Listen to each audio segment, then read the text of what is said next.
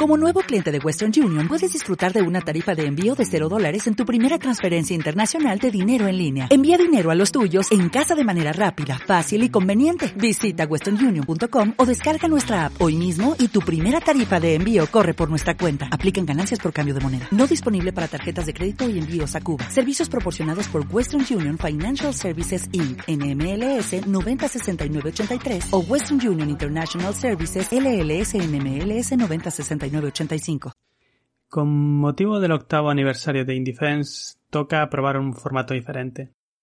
Soy Miguel R. Fervenza y voy a hablar sobre cómo veo el panorama de la aventura gráfica. Se suele percibir, sobre todo desde fuera, como un género que no se ha modernizado. Los mejores juegos ya se hicieron muchos años atrás y hoy no es más que un reducto de gente nostálgica reacia a aceptar que las virtudes que pudiese tener han sido asimiladas por géneros más modernos. Por impopular que resulte, yo lo veo de forma muy diferente. No solo creo que la aventura gráfica todavía mantiene su vigencia, sino que las mejores obras todavía están por llegar. Voy a desarrollarlo. Cuando se dice que la aventura gráfica apenas ha innovado en los últimos años, no se está diciendo ninguna mentira. Sin embargo, en contra de lo que pueda parecer, eso no habla mal del género. Más bien al contrario. Para explicar esto, tracemos un paralelismo con otro arte moderno. El cine, al igual que la aventura gráfica, se vio beneficiado por las limitaciones técnicas en la consecución de su lenguaje. El séptimo arte nació con una traba importante, la incapacidad de registrar el sonido.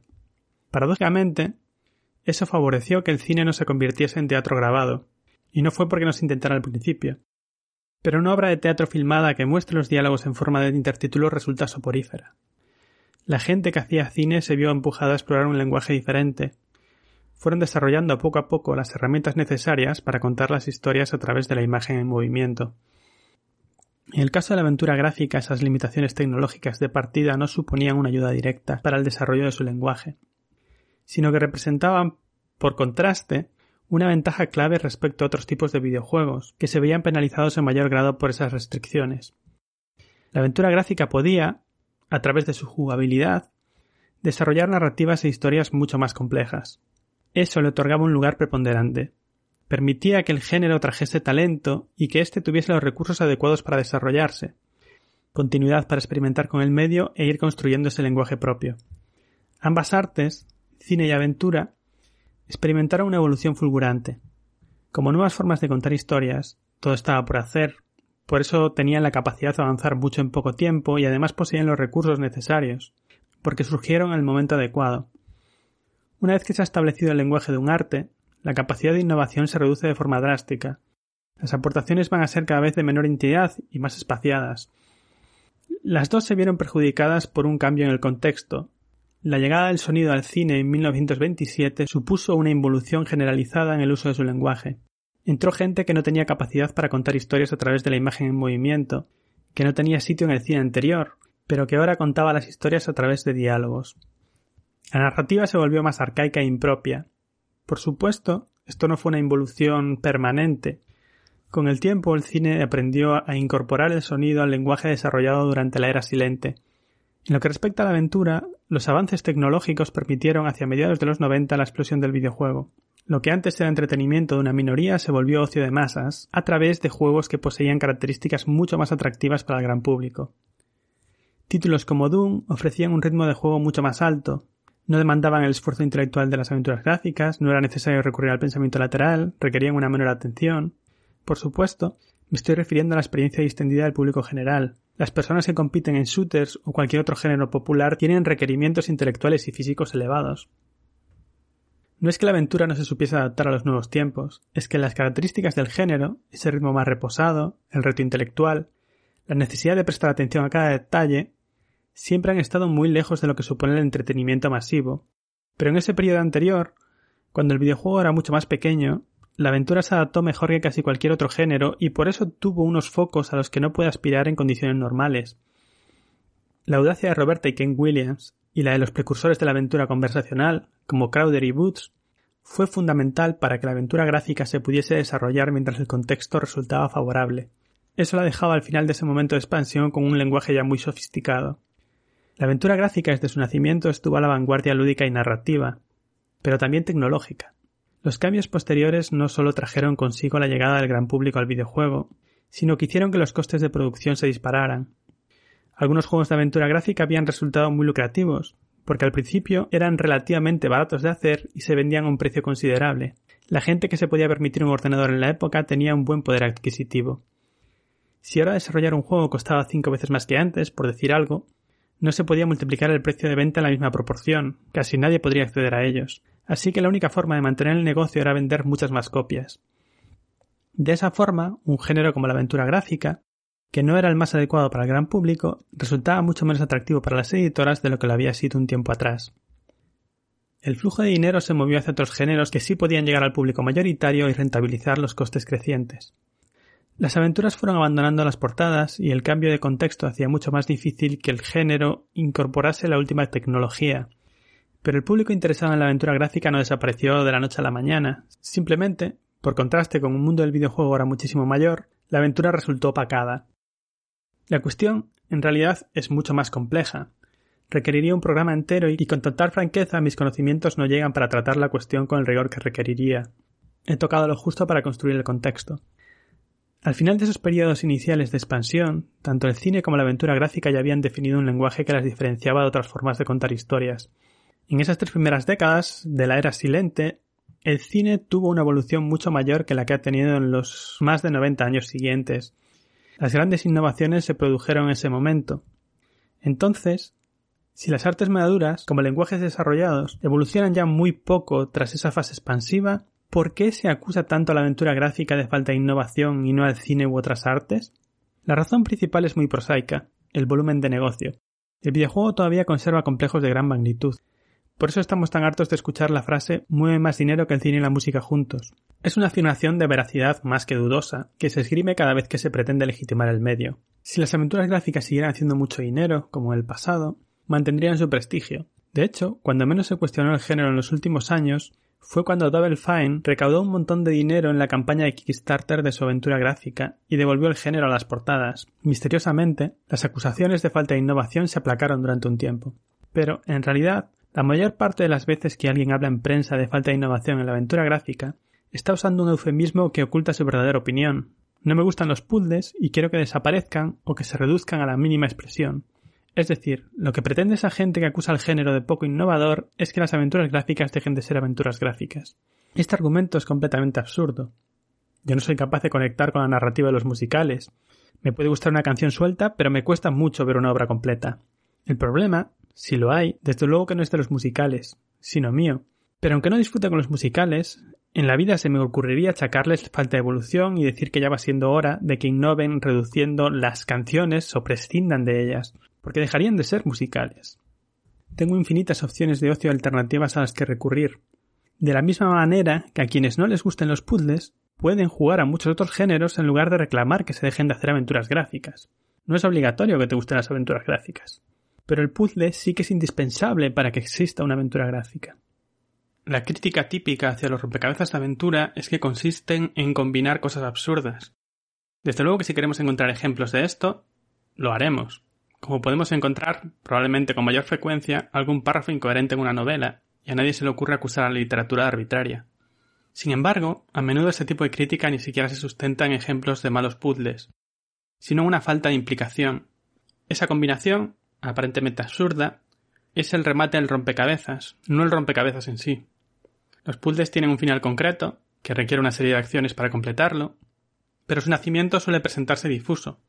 A menudo las relaciones que lo determinan comienzan a tejerse incluso antes de que el conflicto esté definido de forma clara, porque entran en juego las leyes del universo, el tono de la obra, las personalidades de los secundarios y de los personajes jugables, el rumbo que va tomando la historia, piezas de información visuales, sonoras, presentes en conversaciones y descripciones. Si no te involucras, si no prestas atención cuando juegas, claro que esa resolución te va a parecer absurda, porque te has perdido todo lo que le da sentido. El rompecabezas es lo que caracteriza la aventura gráfica, lo que hace que su narrativa sea diferente a la de cualquier otra forma de contar historias. Da una expresividad especial, que nos invita a usar la creatividad, a expandir su narrativa, nos ofrece la recompensa de resolver un reto inteligente, Resulta accesible y desafiante al mismo tiempo incluso para un alto rango de personas con diversidad funcional. Habilita el juego colaborativo, es ideal para compartir con otras personas, todas pueden aportar sus hipótesis y así enriquecer la narración. Podría seguir un buen rato enumerando las maravillas del puzzle que desembocan en ese momento mágico y tan satisfactorio en el que todo encaja. Lo que ofrece la aventura gráfica, por más que se nos intente convencer de lo contrario, no lo podemos encontrar en ningún otro lugar. No hay tipos de juegos diferentes ni otras artes que ofrezcan experiencias análogas. Por eso el género nunca ha dejado de existir y sigue teniendo unas posibilidades inmensas por explorar. Entonces, ¿está todo perfecto y las aventuras que tenemos son las mejores a las que podemos aspirar? En absoluto. Nos encontramos muy alejados de ese punto. El nivel medio actual resulta similar al de la llamada época dorada. Es más, hoy en día rara vez nos encontramos con aventuras inaccesibles. Ya no hay callejones sin salida, los controles suelen ser más intuitivos y rara vez se aumenta la dificultad de las obras de forma artificial para aumentar los minutos de juego. El tiempo actúa como tamiz. Olvidamos las peores obras de otra época y nos quedamos con lo mejor. Es más, con una idealización de lo mejor. Convertimos ese grupo reducido de obras excepcionales, desprovistas de cualquier defecto que pudieran tener, en la medida de su tiempo, como si en los 90 saliesen obras sobresalientes cada mes. Lo cierto es que, incluso si desmitificamos los clásicos, y es un ejercicio interesante que algún día debería cometer en la web, las mejores obras de los 90 son superiores a las mejores de la actualidad. Para entender cómo se podrían hacer grandes obras en este contexto, lo mejor es ver en qué punto se encuentra el género. Durante estos años de Indefense, He seguido el desarrollo de cientos de proyectos. He leído webs de los estudios, blogs de desarrollo, foros, postmortems, he escuchado conferencias, entrevistas, podcasts, he intercambiado mensajes con múltiples estudios. Con todo ello he construido una composición del lugar, que aunque puede ser significativa, resulta incompleta. No he desarrollado aventuras yo mismo. Tenedlo en cuenta. En la actualidad, la inmensa mayoría de estudios que hacen aventuras son muy pequeños y además debutantes. Esto nos deja algunas cosas buenas. Tocan una gran cantidad de temas, existen muchas voces diferentes, lo que siempre resulta enriquecedor, y los estudios cuentan con un gran control creativo sobre las obras. Tenemos una gran variedad de aventuras cada año y de una calidad aceptable. No nos van a faltar opciones de juego. En contrapartida, la incertidumbre económica es enorme. La mayor parte de ellos se tienen que autofinanciar, así que suelen ser proyectos realizados en el tiempo libre. Entre estos estudios debutantes que están detrás de la mayoría de aventuras en desarrollo, podemos diferenciar dos grupos. Los formados por gente interesada en la aventura gráfica, que quieren crear la suya propia y los que ven en la aventura gráfica una puerta de entrada accesible al desarrollo de videojuegos porque lo perciben como un género con requerimientos técnicos más bajos. Puede ser así o no, dependerá de la complejidad del proyecto. La probabilidad de que un estudio de paso en la aventura gráfica haga una gran obra es remota, por su propia razón de ser. Quieren crear algo rápido para asomar la cabeza y poder pasar a desarrollar los juegos que en realidad les interesan. No hay problema, todo el mundo es bienvenido en el género. En la búsqueda de grandes obras, el grupo que más nos interesa es el anterior, el que sí tiene como meta hacer una aventura gráfica tan bien como pueda. Lo ideal sería tener estudios parecidos a los de hace 25 o 30 años, con buenos medios, con una relativa estabilidad laboral, en entornos creativos favorables y con continuidad para formar a los desarrolladores y que adquieran experiencia. Pero la coyuntura es diferente y no va a cambiar de forma espontánea.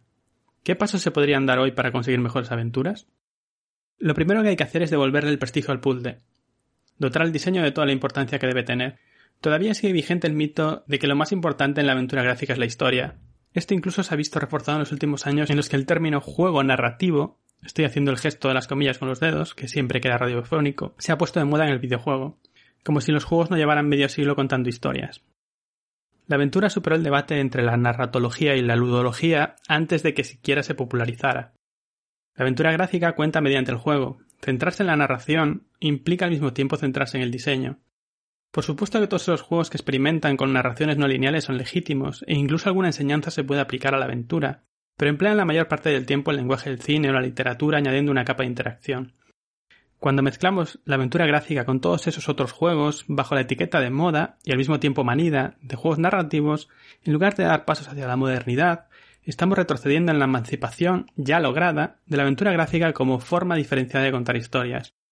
Porque ésta ya tiene un lenguaje propio, lo importante en la aventura, como en cualquier arte, no es la historia o lo que se quiere contar, sino buscar la manera más interesante de hacerlo con herramientas propias del medio. En el caso de la aventura gráfica, el puzzle. Si tienes una historia genial, pero te dedicas a contarla a través de vídeos y conversaciones explícitas, el resultado va a ser atroz.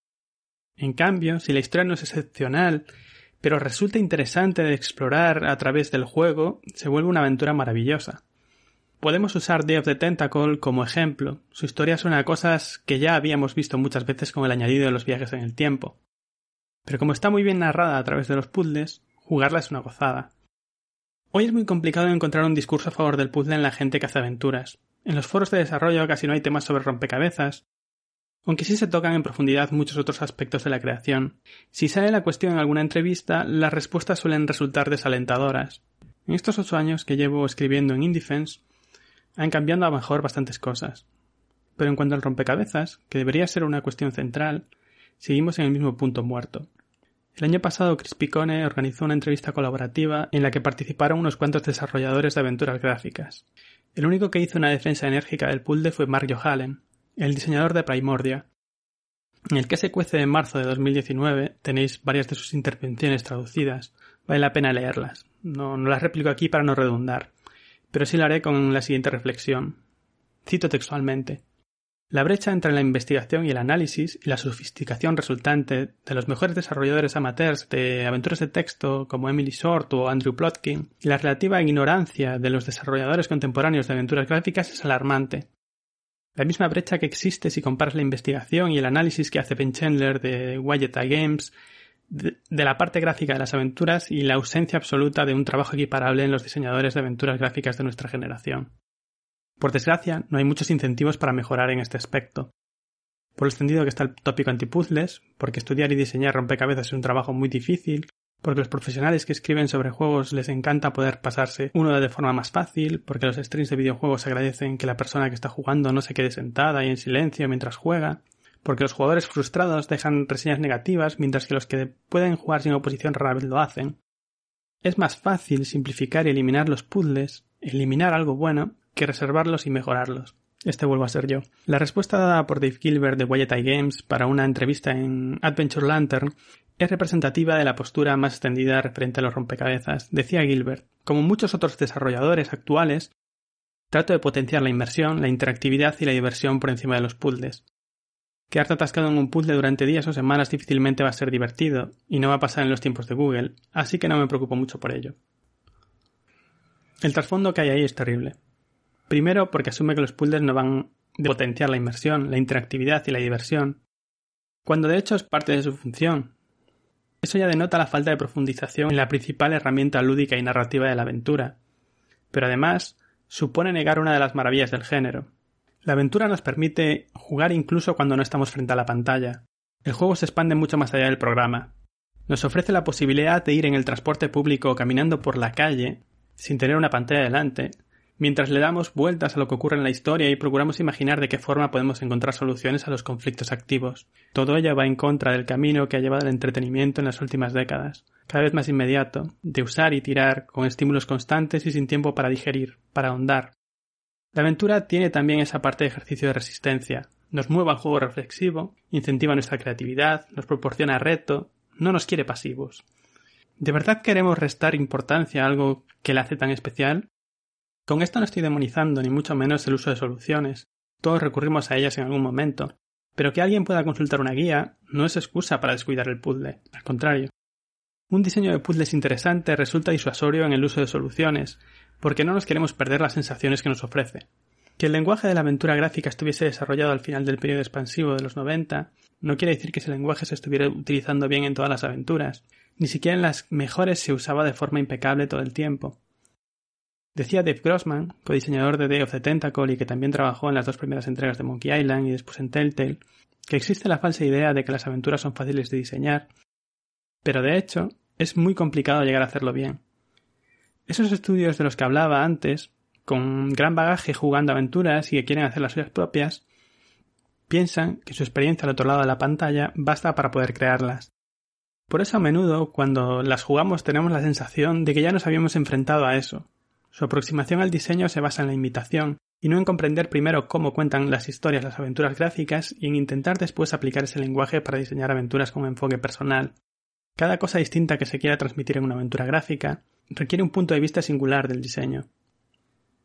Para llegar a ese punto se requiere mucho estudio, y mucho estudio específico. Precisamente porque su lenguaje es muy sofisticado, resulta muy difícil de aprender y de usar. Además, al estudio hay que sumar algo esencial en cualquier proceso de aprendizaje, la práctica. Decía Jane Jensen en Aventura diseñadora de la saga Gabriel Knight, entre otras obras, que el talento natural es importante, claro, Pero como un atleta o un músico famoso, lo que de verdad importa al final es el tiempo que quieres invertir en practicar, practicar y practicar. Aquí encontramos otro problema habitual. Casi ningún estudio llega a desarrollar una segunda aventura, y esos ya son los afortunados. La mayoría ni logran terminar la primera. No tienen opción de aprender de sus errores. Un gran número de proyectos adolecen de falta de planificación. Van desarrollando sobre la marcha sin tener en cuenta siquiera sus carencias y su limitación de recursos. En un momento dado, se acaban dando cuenta de que ese proyecto es irrealizable. Ahí pueden pasar varias cosas. Que se cancele, que se tire para adelante y pasen varios años antes de que se acabe cancelando, que se acorte, y suele dejar una aventura con un comienzo lento y muy expositivo y un desenlace apresurado. Seguro que os vienen ejemplos a la mente. O, por último, que se decida partirlo en varios capítulos. La experiencia de estos años nos dice que partir un proyecto casi nunca es buena idea. La mayoría se cancelan tras el lanzamiento del primero o primeros capítulos, o el estudio se embarca en un desarrollo de un montón de años, atado a una aventura por la que la ilusión se desvaneció hace mucho tiempo y se ven obligados a arrastrar los errores pasados propios de los debutantes. Para acabar haciendo buenas aventuras, antes hay que pasar por la creación de aventuras no tan buenas mientras aprende. Ya que la mayoría son estudios pequeños y con recursos económicos todavía menores, para ello resulta esencial hacer proyectos bien dimensionados. Adaptar la Ilíada de Homero como primer proyecto es una muy mala idea. Se debe buscar una historia sencilla, que no necesite gran desarrollo ni muchísimos escenarios o personajes, pero que sea interesante de explorar. Es decir, que esté bien diseñada. Que sea ambiciosa en lo artístico, pero no en los requerimientos. Por eso es esencial comenzar los desarrollos por el documento de diseño. Citaré por enésima vez a Brian Moriarty, el diseñador de Loom. Cuando le preguntaron a Aventura ICIA por un consejo para los aspirantes a desarrolladores de aventuras gráficas, Dijo Los documentos de diseño son vuestros amigos. No deberíais contratar a un solo dibujante o músico ni invertir un céntimo en la producción antes de haber realizado una especificación por escrito de vuestro juego, de forma tan clara y fácil de entender, tan detallada, que el juego pudiera realizarse por completos desconocidos y mañana aparecierais muertos. Y Moriarty lo dice con conocimiento de causa, porque esa falta de planificación fue la que hizo que su The no llegara a buen puerto. La aventura se hizo de forma distinta más tarde con otro equipo. Ese fue el momento más doloroso de su carrera. Lamentó no haber dedicado los seis primeros meses del desarrollo a encerrarse con un artista para crear un documento de diseño detallado. Si se ha completado el documento de diseño, es mucho más fácil determinar qué se va a necesitar para hacer la aventura. Incluso, si hay que corregir errores o redimensionar para ajustarlo a los recursos disponibles, resulta más sencillo y barato hacerlo en ese momento, y se van a evitar los comienzos dilatados y las resoluciones apresuradas. Si queremos gente haciendo aventuras que pueda estudiar a fondo la forma que tienen para contar historias a través del juego y experimentar con ese lenguaje, lo deseable es que se pueda dedicar profesionalmente a ello. Nunca han faltado casos de estudios que se han dedicado de forma profesional al desarrollo de aventuras, pero sigue habiendo muchos que lo tienen que hacer como hobby. En aras de una mayor profesionalización hay que olvidarse de desarrollos de 5, 6, 7 años, es muy difícil lograr que sea rentable una aventura independiente con un tiempo de desarrollo muy grande, y además cualquier error que se cometa se va a propagar, va creciendo como una bola de nieve cuanto mayor sea la aventura. Por ejemplo, si el espacio de juego está mal diseñado y no permite que nos movamos por él de forma ágil, en un juego corto lo sobrellevamos mejor. Pero cuanto más grande sea la aventura, cuantas más veces tengamos que ir de un lado a otro, ese efecto se acabará volviendo casi inaguantable. Es más fácil y conveniente experimentar y aprender con una aventura pequeña. El testeo va a ser menos complejo, será más sencillo coordinar cada área del desarrollo. El diagrama de, dependencia será abordable. Las opiniones de la gente que la juegue van a servir de ayuda para identificar mejor las fortalezas y debilidades y poder fomentar las unas y poner remedio a las otras en futuros proyectos. Por mucho que se haya estudiado antes, y sabemos que rara vez pasa, al crear una primera aventura se van a cometer muchos errores que de otra forma serían muy difíciles de identificar y se van a descubrir aspectos que habían pasado desapercibidos. Puede parecer contradictorio, pero una de las grandes fortalezas de la aventura gráfica es el nicho. Aunque la aventura gráfica se ha dado por muerta muchas veces en prensa, nunca se han dejado de hacer aventuras comerciales. Existe una comunidad muy fiel de decenas de miles de personas que juegan habitualmente. Incluso a algunas compañías les ha ido muy bien el negocio en este milenio. Por ejemplo, hay casos paradigmáticos como los de Telltale o la de a las dos les fue muy bien dentro del nicho, y cuando un momento dado decidieron abandonarlo en la búsqueda del público masivo, el resultado fue desastroso. Telltale acabó en la quiebra, a pesar de someter a sus trabajadores a unas condiciones deplorables, y Daedalic, en estos últimos seis años, en los que se fue apartando del género tras la adquisición de la compañía por el gigante editorial alemán Bastei Lube, ha perdido dinero y la editorial acaba de deshacerse de la mayor parte de sus acciones. Acceder al gran público y de forma continuada es muy difícil. La oferta de ocio en general y de videojuegos en particular se ha disparado. El nicho, la diferenciación, puede llegar a ser un tesoro en un contexto en el que solo en Steam se lanzan unos 160 juegos de promedio a la semana. Abandonar la invisibilidad es ya un reto enorme para los desarrolladores. Sin embargo, la frecuencia de salida de aventuras gráficas comerciales quizás ni llega a una a la semana. Dentro del nicho es mucho más fácil adquirir visibilidad a ojos de la audiencia habitual del género. Desde cualquier punto de vista, a los que hacen aventuras y a los que las jugamos nos debería interesar hacer comunidad, que no es equivalente a la endogamia, el género no se puede permitir despreciar el nicho. Esa gente es la que va a estar ahí siempre dando apoyo, pero tampoco se pueden hacer juegos solo para esas personas. Cualquiera interesada en jugar una aventura gráfica, y eso implica la predisposición de la que hablaba al principio, debe poder hacerlo. No se consigue eliminando el puzzle ni minimizándolo, sino haciendo accesibles las obras a cualquier persona, haya jugado antes aventuras gráficas o no. Controles sencillos, diseños de juegos ricos, porque lo uno no entra en conflicto con lo otro, y una curva de dificultad adecuada, que nos introduzca con suavidad en la dinámica del juego. Una vez que estemos dentro de su mundo y sepamos cómo funciona todo, podremos explorar la historia a través de unos puzzles bien sustentados y a nuestro ritmo. Una aventura bien diseñada no excluye a nadie, mientras que tenga interés por jugar.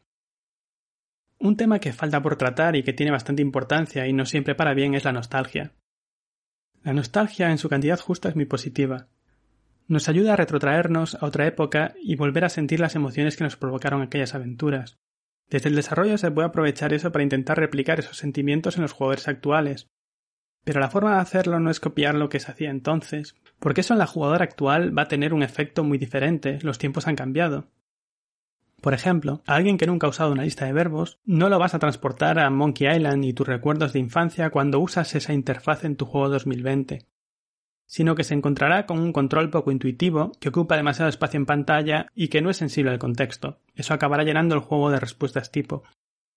Solo es un ejemplo de mal uso de la nostalgia. Esa nostalgia también está detrás de afirmaciones habituales como que ya no se hacen aventuras como aquellas, o que jamás se podrá volver a hacer nada tan bueno, las aventuras ya alcanzaron la perfección en los 90 y ahora solo pueden ser sucedáneas.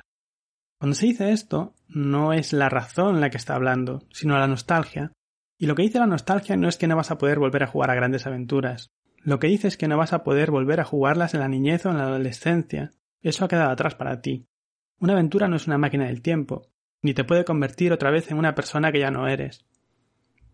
Si has perdido la predisposición para involucrarte como lo hacías entonces, si ya no tienes interés en explorar una historia usando tu creatividad, claro que es imposible que una aventura te vuelva a satisfacer como aquellas.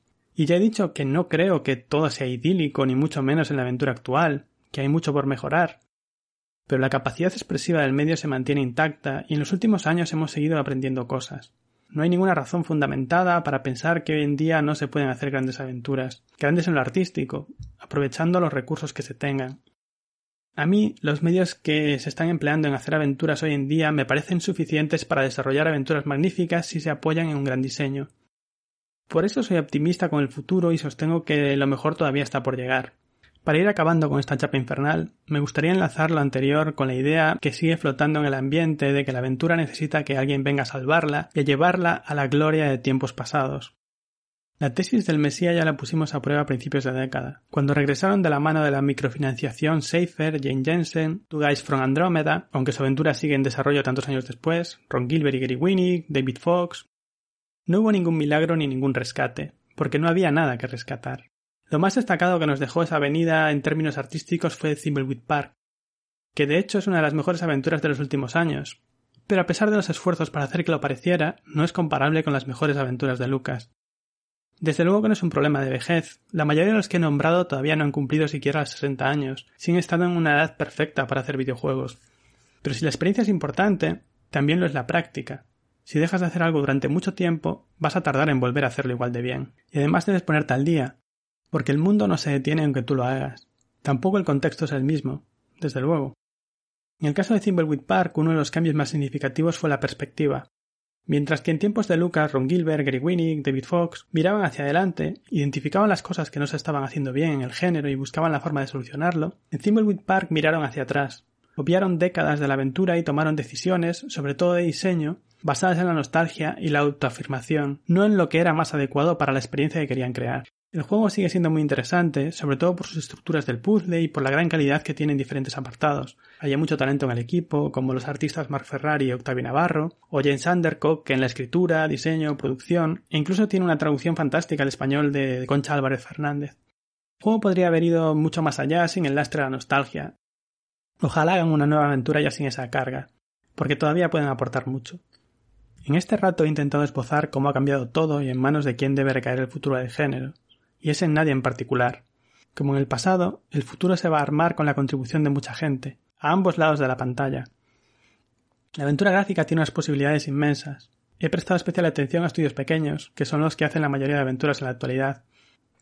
Es un tiempo favorable para desarrollar aventuras, a pesar de que siempre va a presentar complicaciones, porque es una tarea compleja, y que solo una pequeña parte lo va a lograr, la distribución digital ofrece un marco menos hostil para estudios pequeños frente a las posibilidades de una distribución solo en físico. Entonces lo tenía mucho más complicado, porque había gastos fijos más altos que suponían un escollo a la hora de publicar obras no tan extensas.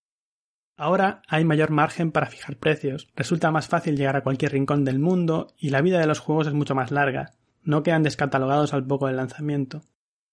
Además, el contexto es amable, no existe rivalidad entre compañías, todos los estudios apoyan y comparten experiencias. Incluso la comunidad de las aventuras gráficas resulta más sana que la del videojuego en general, que tiene lo suyo. Y no creo que sea porque esté formada por gente especial. Nos vamos a encontrar con personas de todo tipo, para bien y para mal, sino que es otra ventaja del nicho. Al aglutinar menos gente es más difícil que aflore la toxicidad, que se impongan discursos de odio, racistas, machistas, xenófobos, que se orquesten campañas de acoso, que la media de edad sea más elevada que en otros géneros también puede tener algo que ver. Eso es todo por esta vez. He descartado mucho contenido para que el podcast no se extendiera demasiado. No me he podido parar en obras concretas e incluso casi ni he hablado de la prensa. Igual en otra ocasión. Espero que os haya entretenido un rato, aunque igual no era el tema más distendido para un podcast. Nos escuchamos en el próximo programa, que será dentro de 12 años por el vigésimo aniversario de la página, o qué sé yo.